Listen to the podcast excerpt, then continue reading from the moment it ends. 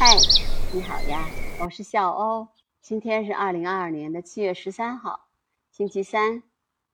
今天北京又是一个大晴天了，果然不出我之所料吧？昨天我就在说，今天是个大晴天，今天也是一个拍摄的好天气。你看，现在三宝鸟还在上面呢。这段时间它很忙啊，因为它要护着小鸟。基本上来说都是母的在护，公的去去捉捉虫子呀、喂呀。现在因为还是比较明显的看出它们俩的区别来了，而且 今天早上好有有一个好玩的现象，我觉得那只母的是抓了一个虫子，打算在嘴里面钓个个，结果没钓好的话自己就吃进去了，笑死我了。然后一看它嘴，哎，没有了，它都吃完了，那就它有没有再去喂小鸟啊？我发现那个公的一般好像真的不会，它都是呃在那个上面钓完个以后马上去喂。母的吧，经常就是呃自己哎有的时候转一圈飞一飞，然后就空着嘴就回来了。我按我的这个统计的话，应该是在七月二十几号，小鸟能够露头吧。因为现在还是处在刚刚长成羽毛，站起来，在巢里面能够走一点走一走，但是还不能露露脑袋呀。看它那个巢很深的，所以没那么快就看到小鸟。哎呀，今天早上也还有一件比较生让我生气的事情，就是因为我其实是在这观鸟，也是在做研究嘛，我就不希望有太多的人来拍摄，因为有些人真的拍摄的时候就。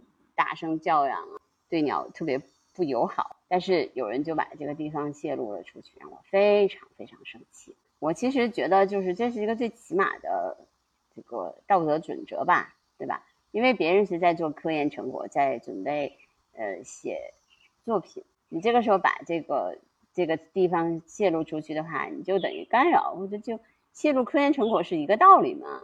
就很生气，我真的很生气，很生气，很生气。但是后来我又。嗯，尽量的去让自己平复下来吧。呃，觉得这种事情也很正常，对吧？这个有些事情你又不能完全强求别人。好在今天也跟那个相应的，就是来拍摄的人做了一个就是保密的承诺吧。相信他们不会把这个地方再泄露给其他人。因为你对于这个科研研究的人来说，你就等于就是相当于你破坏别人的研究成果是一个道理嘛。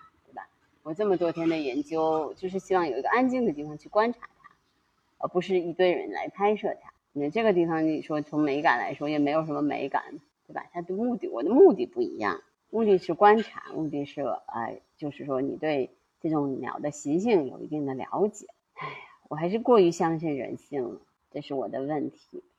我依然希望，就是我觉得大部分的人都是善良的，都是友好的，但是。也会发生这种不尊重你的劳动成果呀，不尊重你的那个科研调研方式啊，这些情况发生，让你觉得很遗憾。哎呀，今天嗯，其其他的鸟类呢，就看到了灰喜鹊，呃，还有沼泽山雀，它们现在都也是在喂雏的时候，我就觉得看着三宝鸟这样辛苦的护巢喂雏，其他的鸟类。应该是一样的，这个时候都是把自己的后代繁育出来，嗯，让自己的基因传承下去，这是他们最主要的目的。这也是鸟类能够在这个世界上能够这么久的生存的一个很主要的原因，对吧？你想，它是四亿年前其实跟哺乳动物分开的嘛？我们说恐龙的一部分，然后怎么现在的鸟类按照自己的方向去进行进化。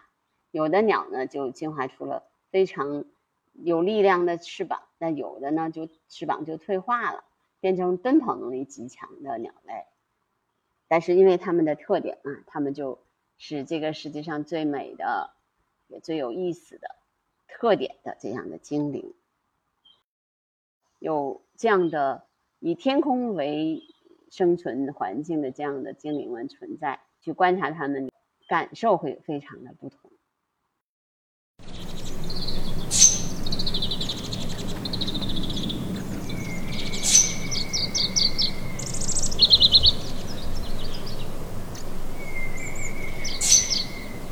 今天的观鸟小百科呢，给大家继续讲鸟的羽毛。很多在观鸟的朋友都听到过初级飞羽、次级飞羽和三级飞羽这样比较专业的名词。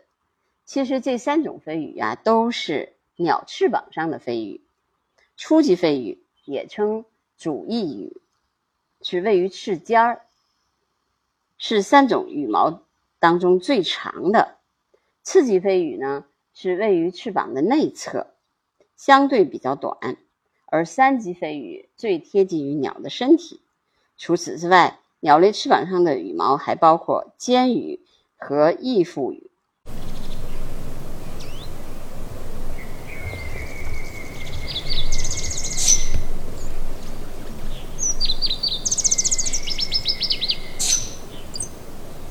如何打理自己的羽毛呢？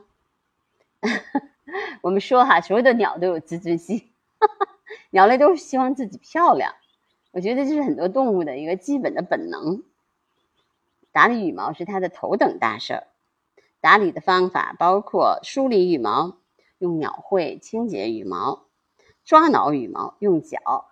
经常看见那个鸟类是用自己的脚来抓挠自己的脸、脸部的那些羽毛，还有那个额下颚。下面的那个羽毛，因为那是用嘴够不到的地方，所以它就用用脚或者它的爪去抓挠。还有就是用水和沙子沐浴羽毛。大多数鸟类的尾部都长着尾脂腺，尾脂腺呀，其实能分泌一种脂肪性的物质。鸟会用鸟喙将这种尾脂涂抹在全身的羽毛的上面。不仅能防水，还能够防止寄生虫呢。啊，说起来呢，鸟类是最怕羽毛受损的。我看见过一只三斑鸠，它的羽毛，呃，受损了以后，基本上就不能飞了。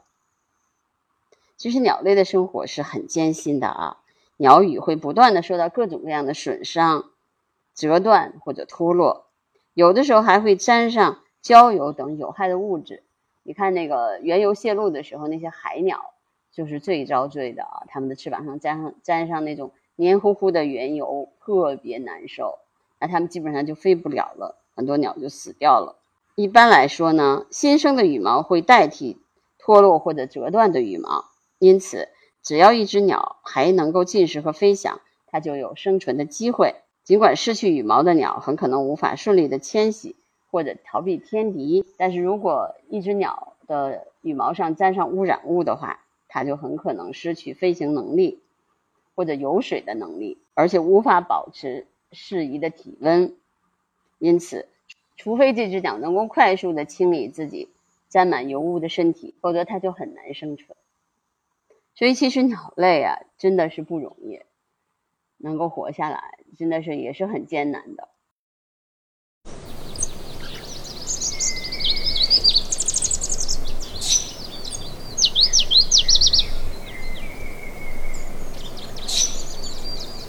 知道鸟类和我们一样是用水来洗浴的，所以有一个水坑对鸟来说特别重要。我就经常看见鸟站在水坑边上去洗它们的身体。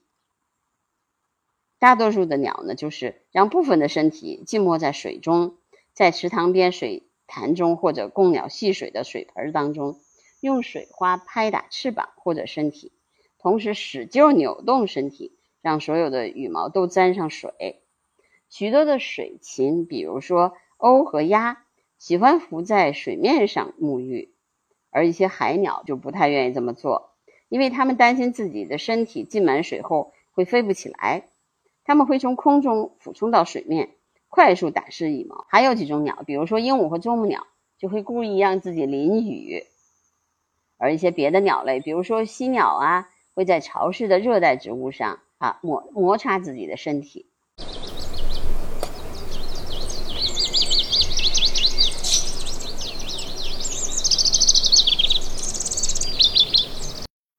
鸟类的另外一种洗浴方式就是沙浴。沙浴是指鸟类在尘土或者沙子当中扭动身体，将细小的尘土或者沙粒甩到身上和翅膀当中，用它们摩擦清洗羽毛。我们小的时候应该看的最多的就是鸡，我还看过麻雀这种进行来进行沙浴，还有燕子也会进行沙浴的。它们进行沙浴完了以后，一定要抖，把那个身体抖抖抖抖，把那个那个颗粒都抖掉。鲨鱼能够帮助鸟类除去羽毛上多余的尾脂，避免羽毛过度过于油腻。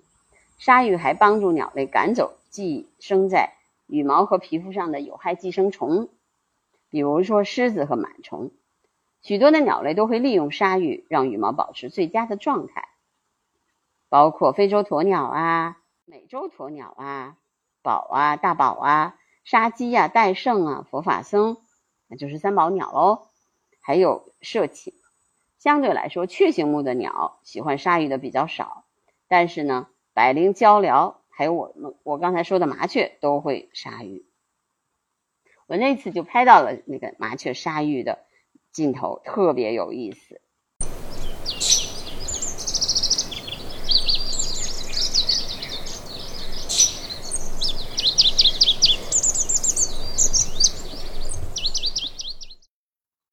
水禽的羽毛呢，基本上来说是防水的。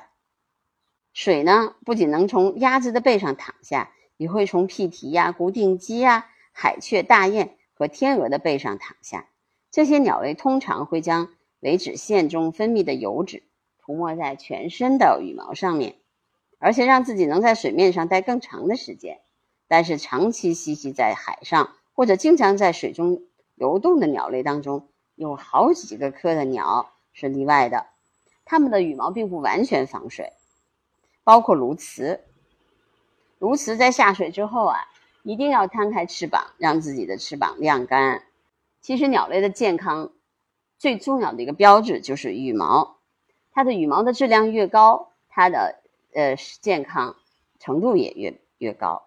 因为羽毛对于很多的基本生理机能来说都是不可缺少的，包括飞羽和热量的调节。